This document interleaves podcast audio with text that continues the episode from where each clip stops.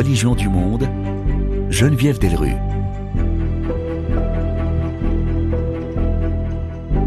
Bonjour à toutes, bonjour à tous. En ce 50e anniversaire de la mort du général de Gaulle, nous allons regarder son action politique à la lumière du christianisme dans lequel il a été élevé. Respectueux de la laïcité française, on a rarement vu le général communier. De sa foi, de Dieu, il en parlait peu ou quand il évoquait la transcendance, c'était pour l'associer au destin de la France. Le général de Gaulle chrétien et homme d'État, comme le définissait sa nièce Geneviève Antoniose de Gaulle, ou homme d'État tout court, habité par la dimension mystique qu'il donnait à la France, c'est à cette question que vont répondre nos deux invités, tous deux historiens, Jean-Paul Bled et Gaël Nofri. À tous les deux, bonjour. Bonjour. Bonjour. Alors Jean-Paul Bled, vous avez dirigé l'ouvrage collectif De Gaulle, l'homme du siècle, publié aux éditions du Cerf. C'est un véritable dictionnaire. Oui, ce livre se veut modestement une somme. Et pour cela, euh, nous avons rassemblé un grand nombre de contributeurs et je dirais parmi les meilleurs. Alors, je rappelle que vous êtes historien, vous avez été professeur à la Sorbonne, vous êtes spécialiste de l'Allemagne et de l'Europe centrale. Parmi les nombreux livres que vous avez publiés, ben, je citerai Marie-Thérèse d'Autriche et Frédéric II de Prusse. Et vous êtes également membre du conseil scientifique de la Fondation de Gaulle, ce qui explique la direction hein, de cet ouvrage collectif. Gaël Nofri, vous êtes historien, vous êtes également adjoint au maire de Nice, ça c'est votre le versant politique. Euh, vous avez signé une histoire des révolutions en France et Napoléon III. Et dans cette, ce grand dictionnaire, hein, De Gaulle, l'homme du siècle, aux éditions euh, du Cerf, vous signez la partie, alors, euh, on va pas dire la partie religieuse ni mystique, mais enfin en tous les cas, la pensée chrétienne de De Gaulle. Pourquoi vous intéressez-vous à ce versant de, du général?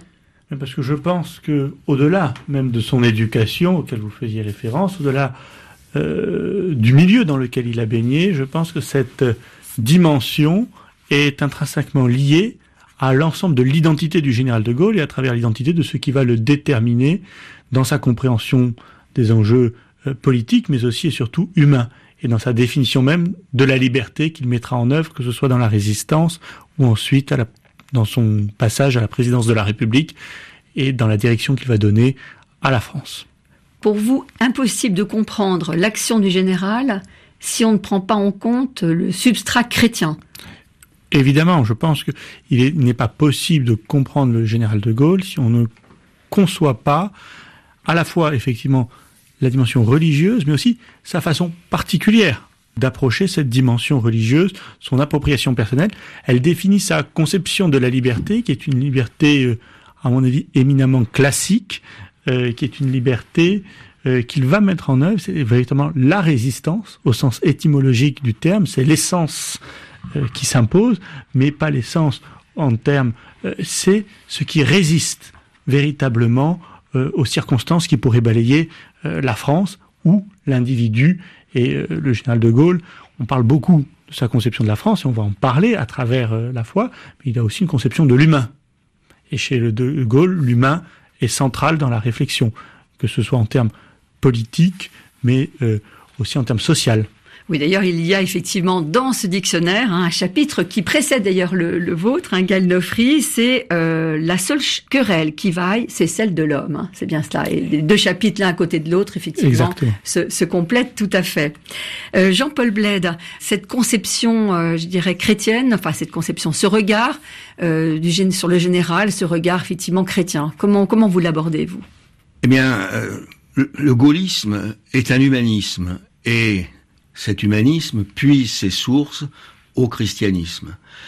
On a évoqué à l'instant la dimension sociale euh, de la pensée du général de Gaulle. Eh bien oui, elle, puise ses sources euh, dans euh, le substrat du catholicisme social. On peut associer des noms qui sont apparemment un peu éloignés les uns des autres. D'un côté, euh, ce sont euh, Albert Demain, euh, la Tour du Pin, de l'autre, Marc Sangnier. C'est ça, le fondateur du Sillon. Exactement. Hein, le fondateur du Sillon. Donc, euh, il l'a beaucoup influencé, euh, Marc Sangnier, euh, le général de Gaulle? Eh bien, oui, dans la mesure où d'une part il y a cette dimension catholique sociale, et puis l'adhésion de De Gaulle à la démocratie, qui n'était pas évidente parce qu'il y a euh, une partie de la droite française qui avait, moins qu'on puisse dire, des réticences vis-à-vis de la démocratie. Et euh, ce rapport avec euh, Marc Sangnier, le sillon, eh bien, l'a conforté dans son adhésion à la démocratie. Et le, le combat qu'il va mener dans le cadre de la résistance, ce sera à la fois un combat pour le redressement de la France et le rétablissement de la démocratie. Les deux allant de pair. Gaël Nofri, on, on va revenir à la à l'enfance, à la culture familiale du général de Gaulle. Bon, tout, tout le portait effectivement dans un, un christianisme euh, euh, classique, c'est-à-dire qu'on allait à la messe, il est passé par les jésuites, et c'est une éducation proprement chrétienne. Oui, là, une éducation chrétienne incontestablement, par le milieu familial qui est le sien, avec effectivement cette dimension de catholicisme social qui est très forte, notamment dans sa famille maternelle. C'est une famille de la grande bourgeoisie euh, du Nord et qui est très impliquée euh, dans ses réflexions de catholicisme social et du sort, d'amélioration du sort euh, des ouvriers.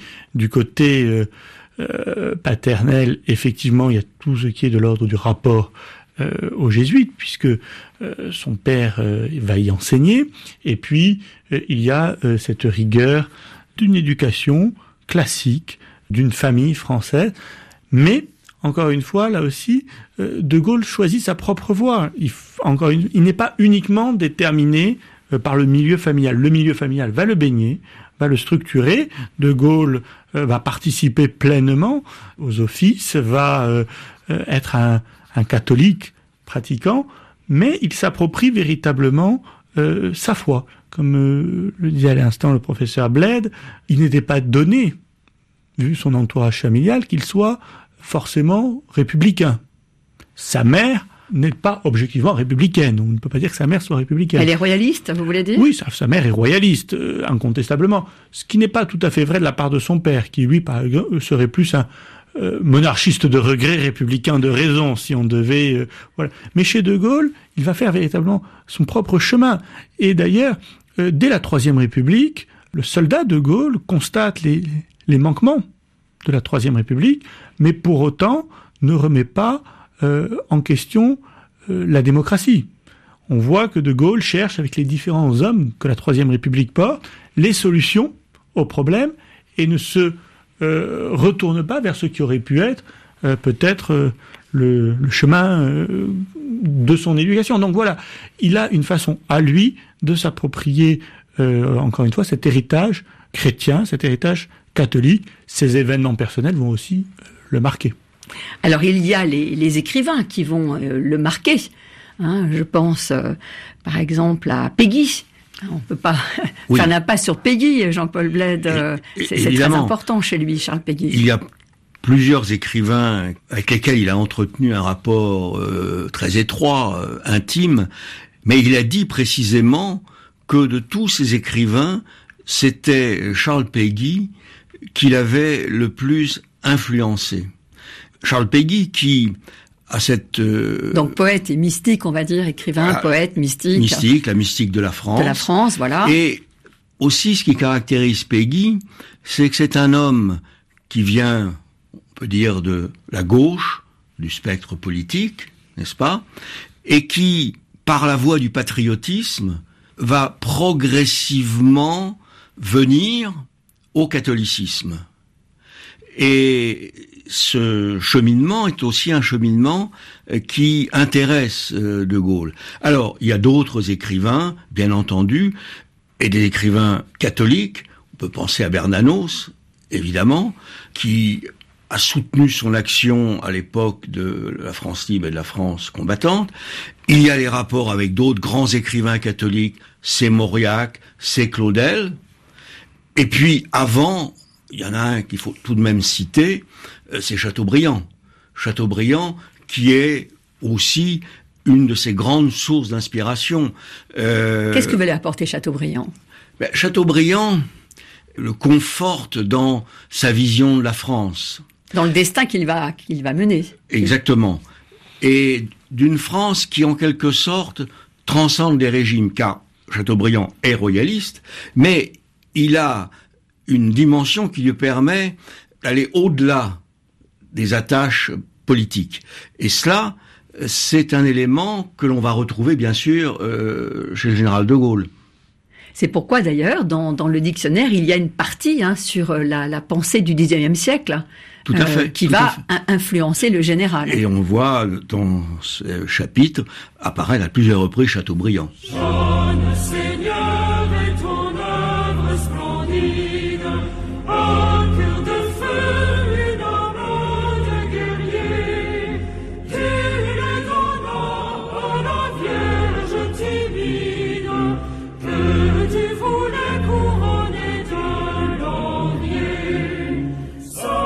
Vous ne parlez pas de Jeanne d'Arc dans la partie euh, que vous consacrez au général de Gaulle. Non, c'est pas important. Ah Pourtant, non, je pense elle que fait Jeanne, partie non, non, complètement Jeanne pour d'Arc lui. intègre de la mystique nationale. dans la mystique du, dans la mystique gaulliste, Ouais. Jeanne d'Arc intègre évidemment la mystique gaulliste. Jeanne d'Arc intègre d'autant plus qu'on parlait de Peggy tout à l'heure. Et effectivement, Jeanne d'Arc, on le sait, euh, euh, joue un rôle fondamental dans la conception du destin national qu'a Peggy, étant orléanais en plus pour Peggy, euh, évidemment, euh, la chose n'était que, que plus évidente. Mais euh, chez De Gaulle, effectivement, c'est Peggy qui va jouer le rôle le plus important, incontestablement, dans sa conception de l'histoire, dans sa conception du rôle de la France, c'est Notre-Dame de France. Eh oui. Notre-Dame de France. Pour De Gaulle comme pour Peggy, il y a un mélange entre le, ce qu'est la France, qui est l'incarnation dans l'histoire d'une figure providentielle. C'est véritablement et Jeanne d'Arc, De Gaulle le dit. euh, Jeanne d'Arc est à ce moment-là, je crois que euh, j'ai cité d'ailleurs euh, ce passage. Jeanne d'Arc est comme le baptême de Clovis, Oui, ça vous parlait du baptême de Clovis, en et, effet. et- et Oui, ça oui. termine sur le, le Jeanne d'Arc. C'est à ce moment-là que pour De Gaulle, le, le destin de la France coïncide avec euh, le dessein de la Providence. C'est le fameux Gesta Dei per Francos, euh, le- la volonté de Dieu par le geste des Francs. Mais De Gaulle se reconnaît pleinement dans cette conception euh, du destin national. Oui, vous, citez effectivement, Gaël Nofri, vous citez De Gaulle, qui dit Mon pays est un pays chrétien. L'histoire de France commence avec Clovis. Clovis, le premier roi à être baptisé chrétien. Oui, C'est De Gaulle qui l'a bien dit, hein, De bien Gaulle, ça. hein. De Gaulle le dit Vous incontestablement Ouais. euh, et, et- et le pense. C'est-à-dire que euh, et on le voit euh, dans les différents, on en parlera euh, par la suite, mais on le voit dans les différents euh, actes qu'il va poser en tant que chef d'État. euh, pour lui, euh, si l'État est laïque et incontestablement laïque, il n'y a pas de débat là-dessus. Il l'écrira d'ailleurs. hein. Euh, L'État ne peut pas être autre chose que laïque. Euh, il est important de ne pas perdre la dimension chrétienne qui innerve véritablement l'âme française. Et euh, il va le prouver notamment euh, lors de son déplacement euh, au Québec. De Gaulle a très peu, le général a très peu communié en public, hein, Jean-Paul Bled. Il l'a fait euh, essentiellement à l'étranger, notamment en Pologne. Vous nous rappellerez la date. Pourquoi? Est-ce que c'était là un acte calculé d'une certaine façon, non? Bien sûr, bien sûr. Hein? Les C'était à quelle, année Quelle année? Alors c'est en 1966, euh, lors du voyage donc qui le conduit en Pologne, et bien entendu communier en Pologne, ça a un sens, un sens religieux, mais un sens politique, parce que euh, rappelons-nous que la Pologne dans laquelle il rend visite, c'est une Pologne communiste, Eh oui. et dans laquelle la force de résistance, la seule force de résistance, mais ô combien puissante, c'est l'Église, l'Église catholique. Et donc, lorsqu'il communie, euh, évidemment, c'est fortement ressenti, et dans un sens euh, positif, ça va de soi, euh, par l'immense majorité euh, des Polonais, qui en sont euh, très très reconnaissants. Alors l'autre grand moment que l'on peut citer, euh, c'est celui de sa communion au Québec, lors de ce fameux voyage, ben, un an plus tard, en 1967, en juillet 1967. Et là, encore, on retrouve un élément très fort. Les 6 millions de Québécois sont les descendants des 60 000 Français restés euh, dans la belle province au moment où nous en sommes partis, et comment expliquer euh, cette descendance? Eh bien, en grande partie par la foi catholique. La foi catholique qui a permis à ce peuple de se maintenir et de résister. Toujours de le mot résistance, hein, que sûr. vous évoquiez tout à l'heure, Gaël Nofré. capital. Oui. Donc, lorsque il euh, communie à Sainte-Anne-de-Beaupré, eh bien, c'est pour lui une manière de reconnaître euh, la dimension euh, catholique du Québec et le rôle qu'a joué la fidélité des Québécois au catholicisme dans leur résistance et dans leur affirmation nationale. Les grandes messes aussi euh, auxquelles a cité le général euh, sont des messes effectivement qui rentrent dans cette euh, j'allais dire dans cette mystique de la France. Là, je pense bien sûr à la messe, hein, le grand Tédéum, le 26 août 1944, pour célébrer la libération de Paris, et ça se passe à Notre-Dame. Gaël Nofré. Oui, effectivement. Pour De Gaulle, il l'écrit euh, à plusieurs reprises, les victoires et les grandes heures de l'histoire de France se passent à Notre-Dame, se fêtent avec un tédéum, et euh, il n'y voit pas là une atteinte à la laïcité de l'État. Il pense que les choses sont tout à fait compatibles parce qu'il y a deux choses différentes dans son esprit, il y a l'État et il y a la France. L'État a vocation à être laïque, euh, il le dit, il l'écrit, et encore une fois, il ne communie pas pour l'essentiel, et en tout cas sur le territoire national, parce que lorsqu'il est dans sa représentation de chef d'État, l'État n'a pas communié à son sens. En revanche, pour la France, il estime que, euh, et il sera un grand défenseur de l'œcuménisme, donc il ne faut pas, euh, voilà, mais il estime pour autant qu'il y a dans l'âme française une composante civilisationnelle, chrétienne, très importante. Rappelons aussi ce Tédéum de 26 août 44, le général de Gaulle impassible, alors que euh, des mitraillettes euh, font du bruit, n'est-ce pas, dans la cathédrale. Euh, on ne saura dire vraiment jamais ce qui s'est passé véritablement. Qu'est-ce qui s'est passé ce jour-là, lors de ce Tédéum, Ben, Jean-Paul Bled? Il y a évidemment encore dans le Paris de- d'août 44, il reste des collaborateurs qui sont encore euh, en liberté et ils se manifestent ce jour-là euh, en intervenant euh, à coups de mitraillette euh, à l'intérieur de la cathédrale.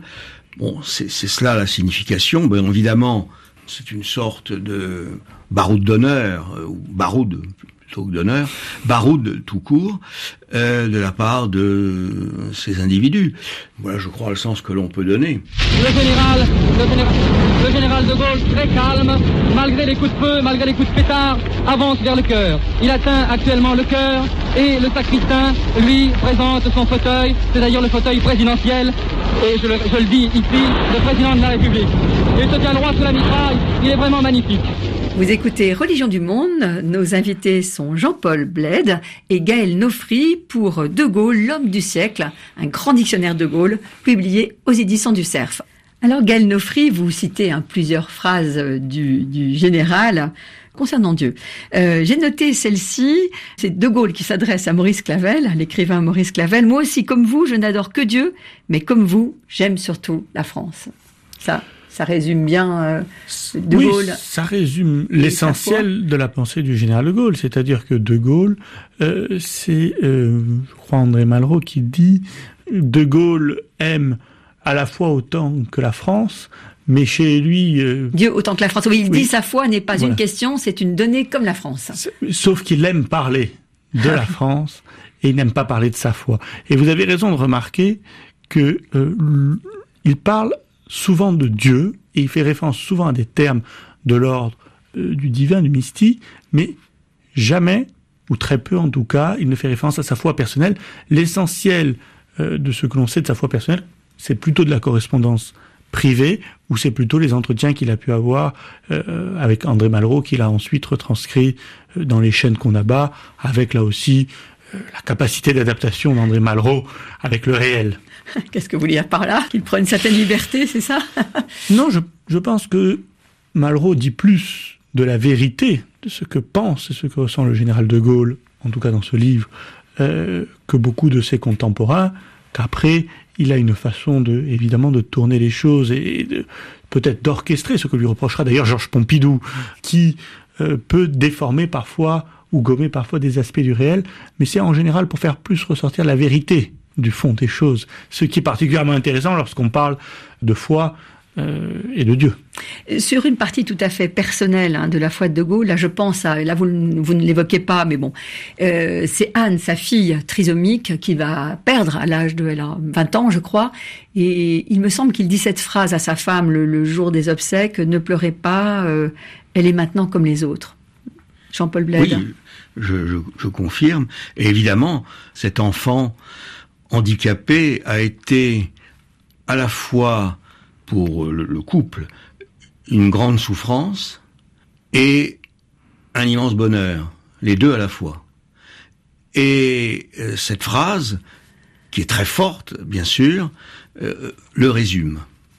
Toujours sur sa, foi hein, de, chrétien, son, humanisme aussi, hein, porté par, par cette foi, euh, on peut se poser la question, elle est évidemment très politique, c'est Bastien Thierry.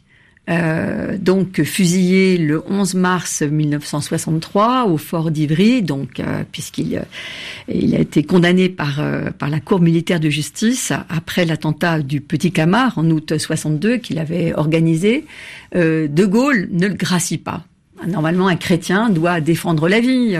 je vous pose la question à vous, Jean-Paul Bled, et puis oui. ensuite à vous, Gal Nofri. C'est une question difficile, mais en même temps, je pense que le choix euh, du général de Gaulle en cette euh, circonstance a été dicté par ce qu'il considérait être la raison d'État. Et la raison d'État, euh, à ses yeux, voulait que celui qui avait organisé cet attentat reçut le châtiment suprême. Gaël Nofri. Il est évident que chez De Gaulle, la marche vers la vie, le combat pour la vie est essentiel. Il le dit d'ailleurs euh, à la conférence euh, à l'occasion de la réunion des ecclésiastiques français à Rome. Euh, il résume quelque part le destin de la France par cette marche et cette volonté de trouver un chemin vers la vie. Pour autant, je crois que De Gaulle est effectivement un chrétien gallican et qu'il ancre profondément sa conception des rapports entre État et religion dans cette conception-là et dans la conception, je le disais tout à l'heure, d'un État laïque. Et euh, si De Gaulle l'homme aurait sans doute gracié Bastien Thierry, euh, De Gaulle le président de la République, c'est qu'il ne sa mission lui commande de ne pas s'abandonner à ce genre de considération. Donc la raison d'État. Oui, pour lui la raison d'État doit s'imposer euh, dès lors, en plus, euh, que ce n'est pas seulement le sort de Bastien Thierry, il faut se replacer dans le contexte. Oui, c'est la guerre d'Algérie. Qui, qui, qui est en jeu, c'est un contexte de guerre. Nous ne sommes pas dans un contexte individuel et personnel. Nous sommes dans un contexte où l'État doit faire face à une guerre larvée sur son territoire. Alors, sur ce euh, catholique gallican, qui est le général de Gaulle. Euh, Est-ce que c'est effectivement cette, euh, ce catholicisme gallican peut expliquer euh, son action? Alors moi, je pense par exemple euh, eh bien aux indépendances euh, qu'il a données. je pense aussi à la réconciliation franco-allemande. Alors là, je me tourne vers vous, oui. Jean-Paul Bled, grand spécialiste sur cette, de cette question. Alors, je voudrais justement à propos de ce, ce sujet relever un point qui s'accorde avec notre propos, cette réconciliation s'est faite à travers la relation euh, privilégiée que Charles de Gaulle a nouée avec Konrad Adenauer. Qu'il va recevoir à la boisserie en visite privée. Hein. Exactement. En septembre euh, 58, c'est-à-dire très peu de temps après son retour au pouvoir. Dans les éléments qui l'ont poussé à entretenir cette relation privilégiée, il y a aussi le fait que Konrad Adenauer est un catholique fervent et, deuxièmement, un catholique qui n'a jamais pactisé avec le Troisième Reich, qui était, avant la guerre, maire de Cologne, maire de Cologne euh, du parti de Centrum, qui était le parti catholique, et qui, jusqu'en 33, a eu évidemment maille à partir avec les nazis, et qui leur a toujours résisté. Et cela, pour le général de Gaulle, c'est un point essentiel. Je crois qu'il aurait été, on aurait pu imaginer euh, que à la tête de l'Allemagne fédérale, on eut un homme dont le passé était euh, euh, un peu flou, on va dire. Probablement, la relation n'aurait pas été la même. Là, il a affaire à un homme qui a été droit et en plus un catholique euh, qui a mis donc en œuvre les préceptes du catholicisme. Donc ce sont deux catholiques qui se rencontrent Tout à fait. la boisserie. Tout à fait. Et cette dimension, à mon sens, ne peut pas être euh, négligée. Gaël Nofri, Enfin, évidemment, je souscris tout à fait à ce qu'a dit le professeur Bled. Et dans la pensée, à mon avis, telle que la pense le général de Gaulle, il a été, Konrad Adenauer a été résistant parce que catholique. Et catholique, bah, enfin, je dirais que les deux sont intimement imbriqués parce que pour lui, le nazisme euh, naît d'abord d'un malaise de l'âme. C'est une crise de l'âme, c'est une crise de la société, et euh, incontestablement, D'ailleurs, il l'écrit bien avant-guerre, en faisant référence notamment à Nietzsche et aux théories du surhomme. Pour lui, euh, le, le- ce qui est advenu avec euh, le nazisme et plus généralement tous les totalitarismes est d'abord euh, une crise, alors peut-être pas de la foi, mais en tout cas de civilisation et de une crise d'âme dans les civilisations euh, européennes de son époque. Donc évidemment, le fait que ce soit un résistant et qui ait sans doute assis sa résistance et sa conception de l'homme sur sa foi chrétienne ne peut que euh, renforcer le général de Gaulle, qui véritablement euh, a euh, senti monter, parce que on parle du 18 juin comme si de Gaulle avait été projeté euh, comme opposant au, au nazisme. Certes, il y a- l'appel du 18 juin, mais de Gaulle, des années avant, sans monter le péril, non seulement militaire, ça c'est son, son côté stratège et soldat, mais sans monter le péril humain, idéologique. idéologique.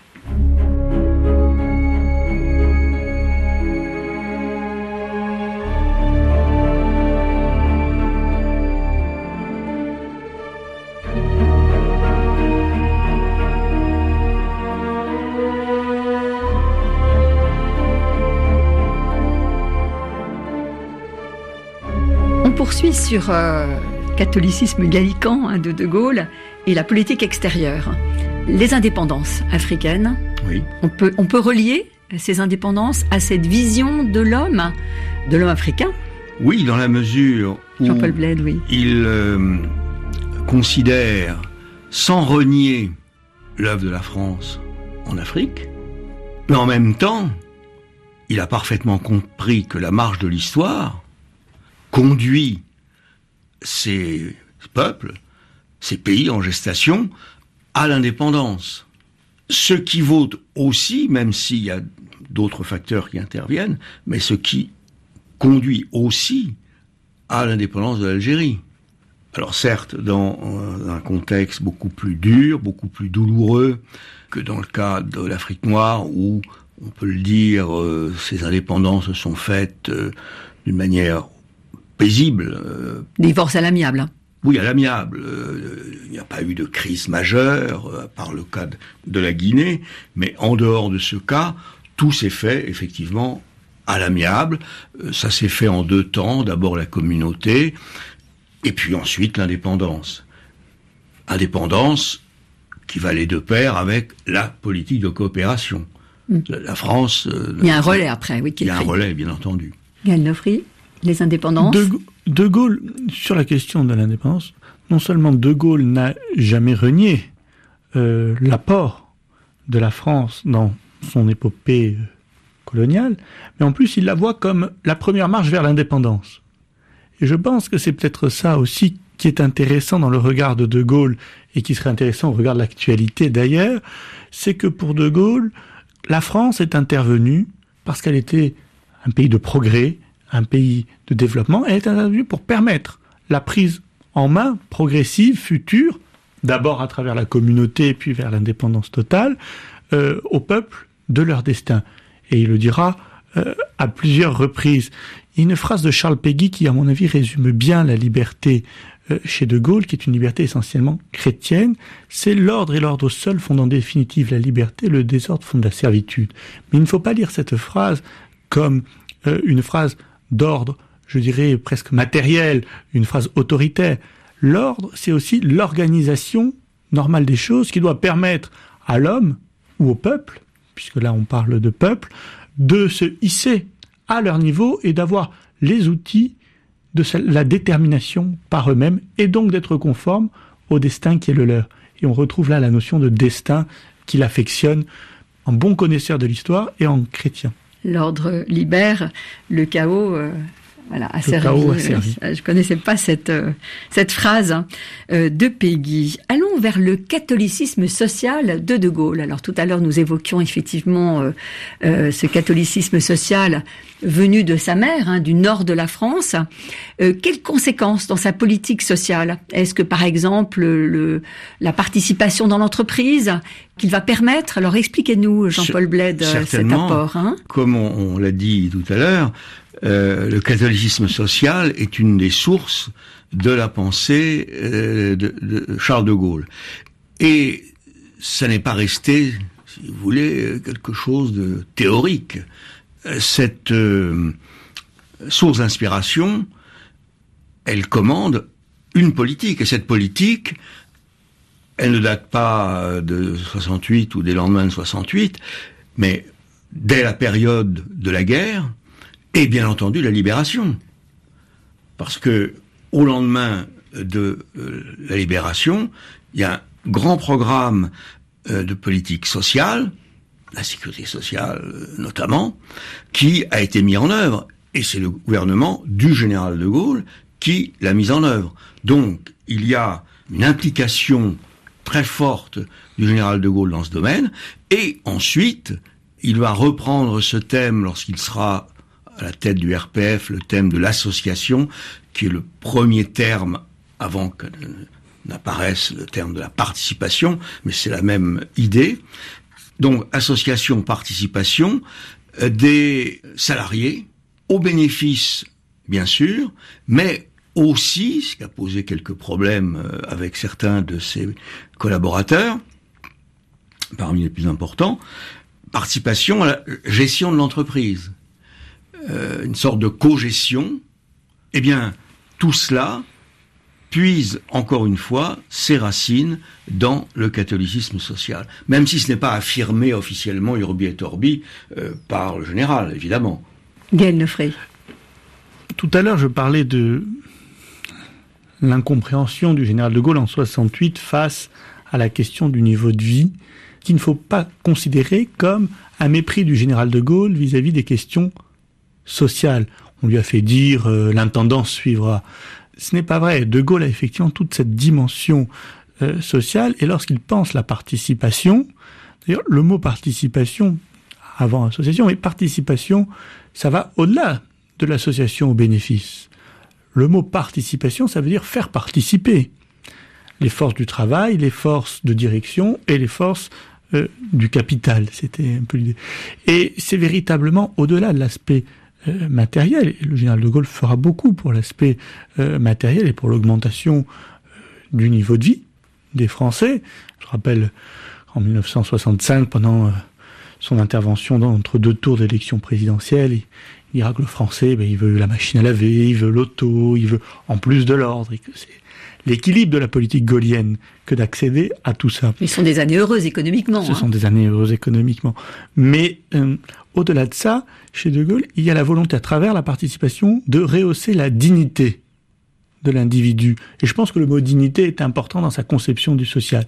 C'est-à-dire donner à l'individu la pleine mesure de ce qu'il est, la pleine reconnaissance, la pleine capacité aussi de participer à la vie de l'entreprise et à l'entreprise au sens non pas administratif, mais à l'entreprise qui le fait vivre et qui l'anime au quotidien.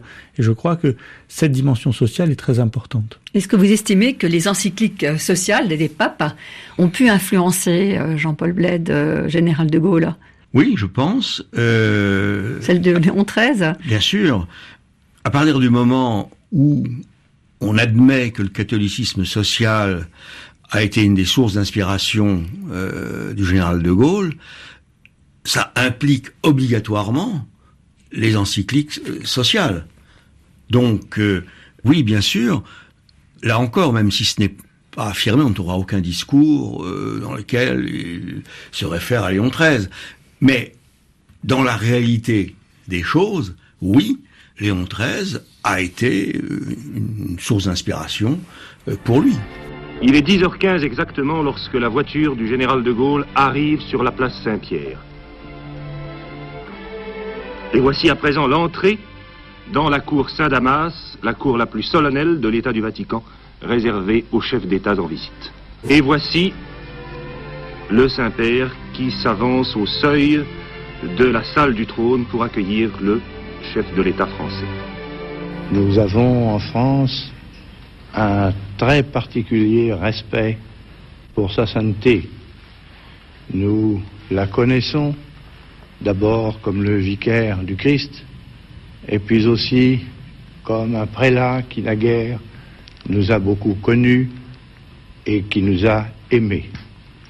Nous déposons, au nom de la France, nos respects à ses pieds. On vient d'entendre donc un son d'archives de la visite du général de Gaulle au Vatican. C'était en 1959, en juin 1959. Il reviendra au Vatican d'ailleurs en 1967. Alors une question, euh, Jean-Paul Bled, Gaël Nofri, est-ce que les, papes, ça a compté pour, euh, pour le général de Gaulle? Il s'est impliqué, enfin la France s'est impliquée euh, pour l'élection d'un pape qui avait été nonce apostolique en France. Donc Et Jean donc- 23, oui. Et, c'est impliqué, la, oui. Ah oui, la Fran- De Gaulle s'est impliqué. euh, Qu'est-ce qu'il a dit euh, le- La France s'est impliquée. Que le général de Gaulle, on n'est pas de, de verbatim du général de Gaulle, mais on sait que la France a pris euh, position pour l'élection d'un pape dont les amitiés fr- francophiles euh, étaient certaines. Pour autant, le général de Gaulle euh, a toujours euh, respecté euh, euh, la fonction du Saint-Siège et son indépendance, comme il a tenu à ce que euh, le Saint-Siège respecte euh, l'indépendance de la France. Mais ça n'a pas empêché, encore une fois, de demander à ce que euh, l'Église de France travaille en communion avec euh, la nation et qu'elle accompagne euh, son destin. Il l'écrit euh, d'ailleurs, et pour lui, je crois que c'est quelque chose d'important. Encore une fois, chaque fois que les choses pouvaient aller dans le même sens, euh, ça correspondait tout à fait euh, à sa vision de l'histoire de France. Mais euh, lorsque euh, des divergences pouvaient subvenir, et euh, effectivement la reconnaissance et le rôle aussi euh, du haut clergé euh, français pendant l'occupation et aux côtés du régime de Vichy incontestablement a euh, fait l'objet de la part du général de Gaulle d'une certaine incompréhension qu'il a d'ailleurs formulée, euh, même si euh, il n'a pas été cherché à débusquer euh, les, preuves de, de, de, compromission. Mais pour autant, enfin, il y a un livre très intéressant qui est sorti sur tout le travail qui a été fait euh, à la libération par la commission chargée en accord avec l'Église catholique en France de trouver des solutions pour celles et ceux qui s'étaient compromis. Oui, c'était pas tout le clergé, heu- heu- Donc, heureusement. bien, bien loin s'en faut. Heureusement, bien et loin il, le faut, oui. il le reconnaîtra.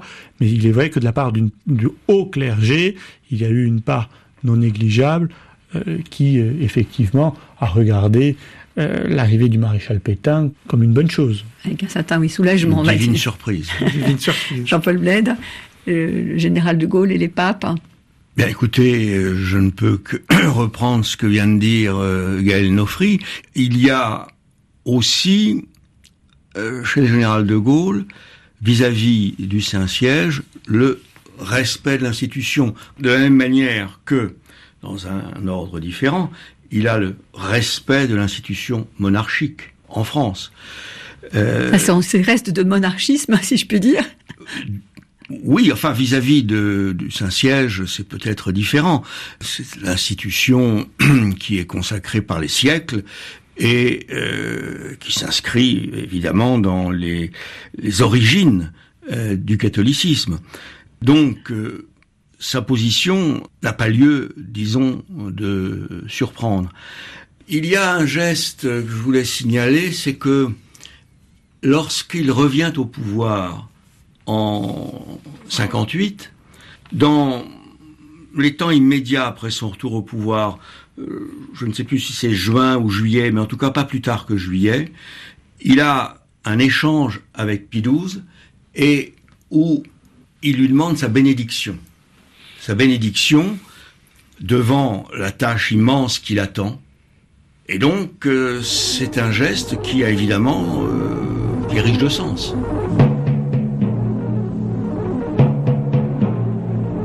Londres.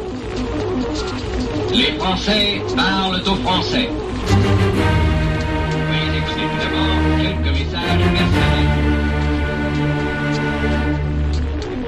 Les sanglots longs des violons de l'automne. Je répète, les sanglots longs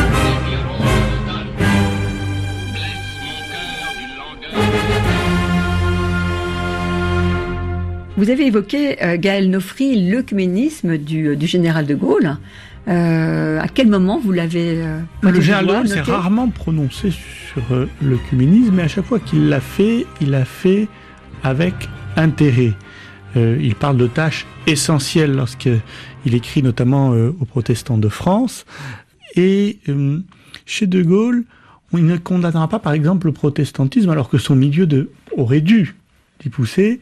Il est dans un milieu qui est relativement euh, très anti-protestant, qui s'est élevé quand on a élu pour la première fois un président de la République protestant euh, sous la Troisième République. Donc il aurait pu être baigné par ce milieu. Au contraire, euh, il ne va pas parler d'hérésie protestante, il va plutôt parler de schisme.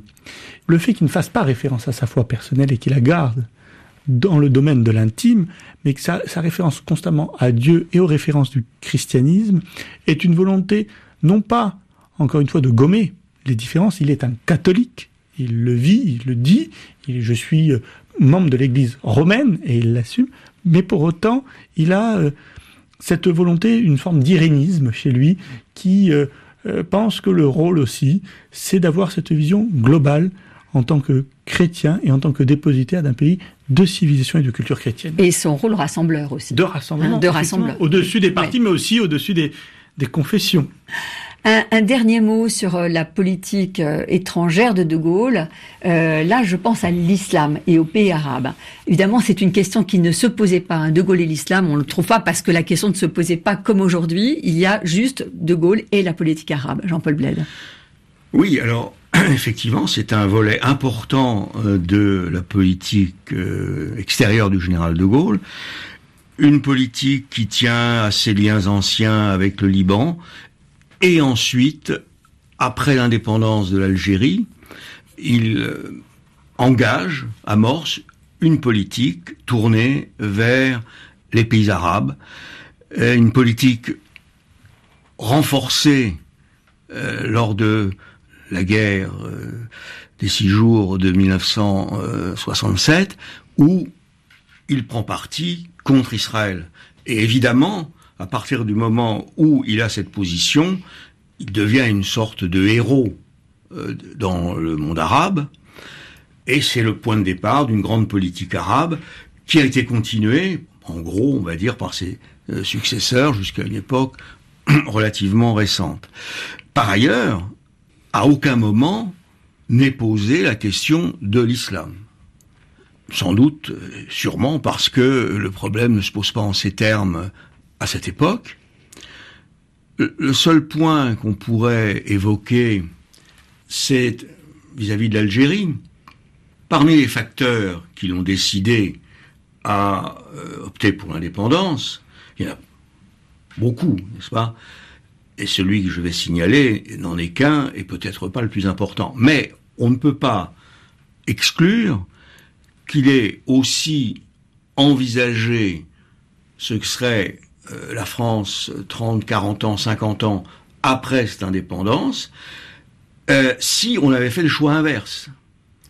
Et si on avait fait le choix inverse, ça voulait dire automatiquement euh, que on pourrait à terme avoir euh, 20, 30 millions de Maghrébins sur le territoire métropolitain. Et c'était une perspective qu'il n'acceptait pas. Gaël Nefry Un petit mot alors, et après on va conclure. Sur cette question, effectivement, de, de l'Algérie et de l'islam, parce que c'est là où euh, De Gaulle touche du doigt véritablement, en tout cas sur la- les conséquences que l'islam pourrait avoir sur la France, il y a euh, le texte de euh, Alain Perfit euh, dans le tome 1 de C'était de Gaulle, qui est assez connu, puisqu'il termine avec cette formule phrase « Mon petit village ne s'appellerait plus Colombey les deux églises, mais Colombey les deux mosquées ». Mais ça repose la question C'est une phrase donc qu'il prête au, au général. que Alain Perfit Oui, aurait entendu du général général. de Gaulle. Oui. Euh, nous- voilà, on est obligé de se fier à ce qui en est ressorti. Mais ce qui est certain, en tout cas, puisque bon, Alain Perfit est quand même un confident du général de Gaulle, et si la phrase n'a pas été posée comme ça, euh, l'esprit y était. Et ce qui est certain dans cette, euh, c'est que le général de Gaulle posait la question effectivement de la compatibilité, non pas des individus entre eux, puisque ce n'est pas en ces termes-là qu'il la pose, mais la compatibilité d'une communauté dont la culture serait imprégnée par une autre religion, en l'occurrence l'islam, avec l'ensemble de la communauté nationale, de l'adaptabilité et de la rencontre de ces deux communautés. Alors, on en vient à la, conclusion. S'il fallait définir euh, De Gaulle euh, et Dieu, De Gaulle et la foi, quelle serait votre définition? Je pose la question à tous les deux. Jean-Paul Bled pour conclure, puis Gal Nofri. Eh bien, le général de Gaulle est un catholique euh, pratiquant dans la sphère privée. Ensuite, dans la sphère publique, il est un catholique gallican, ce qui veut dire que il accorde le primat à l'État et à la France. Gaël Nofri. Je sais plus. Je pense que la foi du général de Gaulle nous renseigne sur euh, ce qu'est la liberté. C'est-à-dire que c'est un combat à la fois euh, face aux circonstances, mais c'est aussi un combat intérieur pour être soi-même quand l'on parle d'un individu ou d'une communauté dans l'histoire. Je vous remercie tous les deux donc pour cet éclairage hein, sur la foi du général de Gaulle. Je rappelle que vous signez donc De Gaulle, l'homme du siècle, et c'est publié aux éditions du Cerf. C'est la fin de Religion du Monde. Geneviève Delrue, Ludivine Amado vous donne rendez-vous dimanche prochain. Bonne semaine à tous. Dix ans que papa est parti, dix ans qu'il a quitté la place, et chacun dans tous les partis prétend qu'il était de sa race.